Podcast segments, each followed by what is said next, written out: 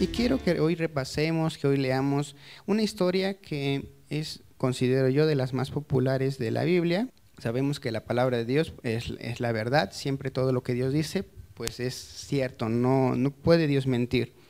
Entonces, a veces hay cosas que pueden venir a nuestra vida, palabra de Dios, pero por alguna razón eso no logra florecer en nuestra vida. Vamos todos a Mateo 13, por favor. Aquí es una historia que Jesús cuenta a algunas personas. La historia se encuentra desde el versículo 1 hasta el 8. Está hablando de esta historia. Vamos a leer la historia. Dice así. Aproximadamente a la misma hora, Jesús salió de la casa y se sentó en la playa. En poco tiempo una multitud se reunió a lo largo de la costa y lo obligó a subir a un bote. Usando el bote como púlpito, se dirigió a su congregación contando historias. ¿Qué piensas de esto? Un agricultor plantó semillas. Mientras esparcía la semilla, parte de ella cayó en el camino y las aves se la comieron. Algunos cayeron en la grava, brotó rápidamente, pero no echó raíces, así que cuando salió el sol se secó con la misma rapidez. Algunos cayeron en la maleza. Cuando subió, fue estrangulada por las malas hierbas. Algunos cayeron en buena tierra y produjeron una cosecha más allá de sus sueños más salvajes. ¿Estás escuchando esto? ¿Realmente escuchando? Ahí es cuando Jesús está hablando de esta, esta historia a la gente. Que la gente pues se amontonaba para escuchar a, a Jesús. Y ahí había tantas que él se tuvo que subir a ese bote y usarlo como púlpito, dice ahí. Bueno, ahora, ¿qué significaba esa historia? También en, unos versículos más adelante, en el 18, está una, una pequeña explicación que hace Jesús. Dice así, estudié esa historia del agricultor que planta la semilla. Cuando alguien escucha noticias del reino y no las asimila, simplemente permanecen en la superficie y entonces el maligno viene y las arranca del corazón de esta persona. Esta es la semilla que el agricultor esparce en el camino. La semilla echada en la grava esta es la persona que escucha e instantáneamente responde con entusiasmo, pero no hay suelo de carácter, por lo que cuando las emociones desaparecen y llega alguna dificultad, no hay nada que mostrar. La semilla echada en la cizaña es la persona que escucha las noticias del reino, pero la cizaña de la preocupación y las ilusiones de obtener más y querer todo bajo el sol ahogan lo que se escucha y nada sale de ello. La semilla arrojada en buena tierra es la persona que escucha y recibe las noticias y luego produce una cosecha más allá de sus sueños más salvajes. Amén. Ahí en esa historia se nos muestra cuatro situaciones en las que cae esta semilla. Una que es junto al camino, una que cae en grava, dice aquí, una que cae en maleza, cizaña también lo describe, o en otras versiones lo dice como en espinos, y lo que cae en buena tierra. Nos está marcando así cuatro sitios diferentes en los que la semilla va a caer. Ahora, algo importante en esto que me gustaría que comencemos a, ver es que cuando se está sembrando, el sembrar todo, todo acto de sembrar tiene un proceso a seguir. Algunos tal vez se dedicarán a eso y sabrán perfectamente cómo es el proceso. Yo busqué un poco en internet cómo sería el proceso de sembrar y como cada tipo de planta, cada tipo de árbol tiene características un poco diferentes, pues no podríamos hablar de cómo se siembra todo en general, pero yo busqué sobre el trigo, que es algo que también se menciona bastante en la Biblia. En internet encontré que en el proceso de sembrar el trigo se requieren varias cosas a revisar. Hay ciertas características de temperatura que funcionarían para que lo que estoy sembrando, en este caso el trigo, pueda crecer. Yo encontré aquí que dice, el trigo es una planta que prefiere una temperatura entre los 10 a 25 grados. Sin embargo, puede estar a temperaturas mínimas de 3 y máximas de 30 a 35. Dice aquí, bueno, el mejor terreno que se puede utilizar es aquel que sea arcilloso, con un adecuado contenido de cal. En caso de utilizar una tierra de pobre contenido orgánico, se debe abonar o cultivar algunas plantas que sirvan de abono verde previamente. Y bueno, sigue con más características, dice aquí, con un pH entre 6 y 7.5. Pero bueno, la idea en, todo esto es que no es solamente como echar la semilla en donde sea, ¿no? sino que necesita haber una zona destinada para el sembrar necesita tener ciertas características, cierto proceso de preparación para la tierra, para que eso pueda crecer. Que eso es responsabilidad de la persona que va a sembrar. Si no hace estas preparaciones, quizás sí crezcan algunos, pero no va a crecer de la forma que podría hacerlo, ni con la salud más adecuada de esas plantitas. Ahora, comentando un poquito más sobre lo que encontré aquí, dice, el primer paso a llevar a cabo en lo que se refiere a cómo plantar trigo es preparar la tierra. Esto se realiza arando el suelo a una profundidad de 15 centímetros con el fin de eliminar las malezas y los tallos de las plantas que ocuparon el terreno. Posteriormente se pasa a la grada para allanar la tierra y se repite este proceso una vez más. La tierra debe quedar muy uniforme. Para sembrar algo se requiere una preparación, no es simplemente así, como yo tengo mis semillitas, pues las aviento a ver cuál crece, ¿no? Porque para el proceso de la siembra hay, hay cosas que debo de hacer antes. Y la palabra de Dios también necesitaría un tipo de tierra especial para poder crecer. Algo importante que me llama mucho la atención con esta historia el sembrador, bueno, es quien siembra la palabra, dice ahí, ¿no? La semilla se menciona que es la palabra de Dios, el terreno, el corazón del hombre. Entonces, diciendo eso, se mencionaba que las semillas que caen junto al camino son las personas de corazón duro, los que caen en pedregales o grava, como dice esta cita, eh, son los de corazón poco profundo, los que caen entre espinos o malezas, cizaña, son los de corazón a medias. Y los que caen en buena tierra son las personas que están dispuestos de todo corazón. En general es la explicación que yo encontraba en internet, así me ponía a buscar. Bueno, en la historia tenemos a un sembrador que es quien lanza la semilla. Bien, ahí todos vamos eh, normal, ¿no? Pero entonces la que cae, la semilla que cae junto al camino, ¿de quién fue responsabilidad de que cayera pues, ahí? Porque esa no va a crecer o se la van a comer las aves, como dice la cita, o la que caía en la grava, dice, salía rápido, pero no podía echar raíces, obviamente porque está en las piedras, está en donde no puede crecer, salía el sol y se secaba. Pero inicialmente, entonces, ¿de quién es responsabilidad este, que la semilla haya caído ahí? Del de que la echó, ¿no? Del el sembrador. Porque no eso marcaría que es la persona la que no quiere hacerlo, pero en la historia está marcando que la semilla cayó en un lugar que no puede crecer. Cuando estaba en la buena tierra, crecía sin problemas, pero cuando la semilla estaba junto al camino o en un lugar que no había sido preparado porque tenía espinas, pues no podía crecer. Sería realmente que la persona no quiere o que no estaba preparado, por ejemplo, para que la palabra que iba a llegarle pudiera crecer existe un proceso para el sembrado, ¿no? Como se estaba ahorita comentando. Está el camino, está bien, ¿ok? Eh, ha pasado mucha gente, eso está duro, no puede crecer ahí, pero es un camino, sigue sin ser la zona destinada realmente para el estar creciendo. Amén. Y si me quedo solo con esa parte, entonces, bueno, la persona pues está apachurrada porque muchas personas han estado por ahí, la han lastimado y no puede crecer. Pero entonces jamás va a poder pues crecer ahí o cómo sería. Es que si solamente lo visualizo de esa forma, ahí mi misma frase ya está limitando a, muchos, ya está diciendo que unos no van a cambiar porque le están siendo pisoteados y como es el camino, pues jamás, ¿no?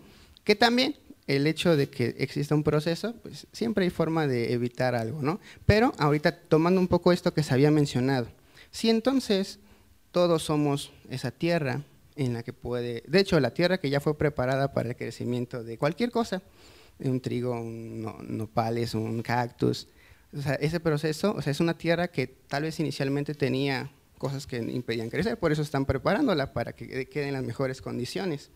Entonces, sí tendríamos toda persona la oportunidad, la oportunidad de poder ser esa tierra, poder ser esa tierra, sí entonces se va limpiando, pero pues también es, si yo soy como esa tierra, necesito visualizar qué es lo que está dentro de mí, estoy, está preparada. El Señor me va a ayudar con eso, a tener esa preparación. Amén. Pero algo importante que es, como justamente se mencionaba, sí, cada uno de nosotros está avanzando sobre diferentes tiempos, diferentes situaciones. El Señor es la persona que nos va a ayudar a estar preparando esa tierra. A veces mi forma de revisar o de entender estas cosas, en general eso nos va a llevar siempre a hacer una cierta discriminación. Pues ese no, ese está duro, ese, ese es camino, ¿no? Ese no, ese no, ni se puede. Pero eso ya estaría haciendo acepción de personas. Jesús jamás hizo eso. Jesús jamás hizo esa parte. Había personas con las que les trataba de cierta forma, un poco más dura, si decíamos, pues sí, pero eran las personas que estaban en posición, que eran los que estaban enseñando. Si eran los que estaban enseñando la palabra de Dios. Entonces, una primera parte es que revisemos de entrada pues nuestro corazón, cómo estamos viendo a los otros, cómo estamos viendo a las demás personas si yo ya estoy haciendo excepción de personas o ya considerando que mm, no, aquí este, esta persona, si yo considero que la persona es eso, es el, es el camino, o es la piedra, o son las espinos, pues yo ya mismo estoy cerrando la posibilidad de que la persona pueda cambiar, a que pueda crecer algo ahí. Pero no, son situaciones, son cosas que están ahí alrededor de mí que me pueden impedir que algo pueda avanzar y crecer. ¿Cuántos de nosotros en este lugar ha esperado algo de parte del Señor? ¿Algún tipo de bendición, algún tipo de milagro? ¿Quiénes de ustedes lo han esperado? Pues todos. ¿Quiénes lo han recibido? Ay, muchos en este lugar lo han recibido. Algunos en este lugar probablemente no lo han recibido. ¿Cómo se logró eso? Cuando se iba quitando conforme nos acercábamos al Señor, conforme leíamos la palabra, se iban quitando las cosas que me estaban estorbando a que ella pudiera crecer. Se estaban quitando las piedras, las espinas, que sí venían en cuestión por lo que había pasado antes por esa tierra.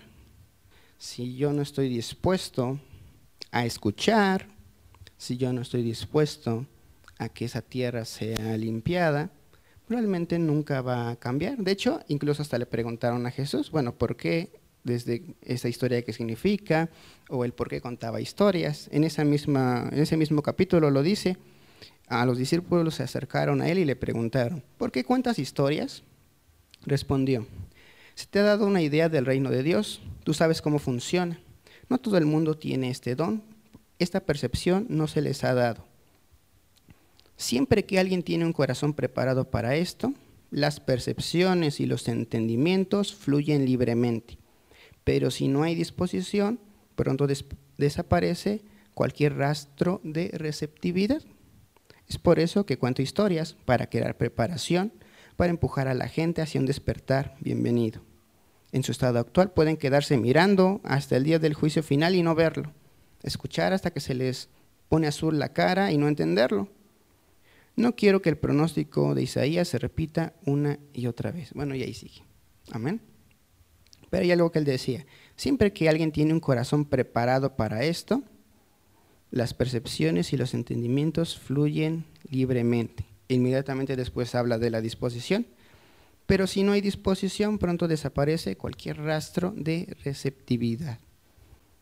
Y ahora pues yo no puedo catalogar a una persona como si es, el camino, si es piedra, si es semilla. Solo puedo hablar de mí, no puedo hablar del otro. Solo puedo hablar de mí o revisar en qué estado está mi tierra, qué situaciones estoy teniendo yo.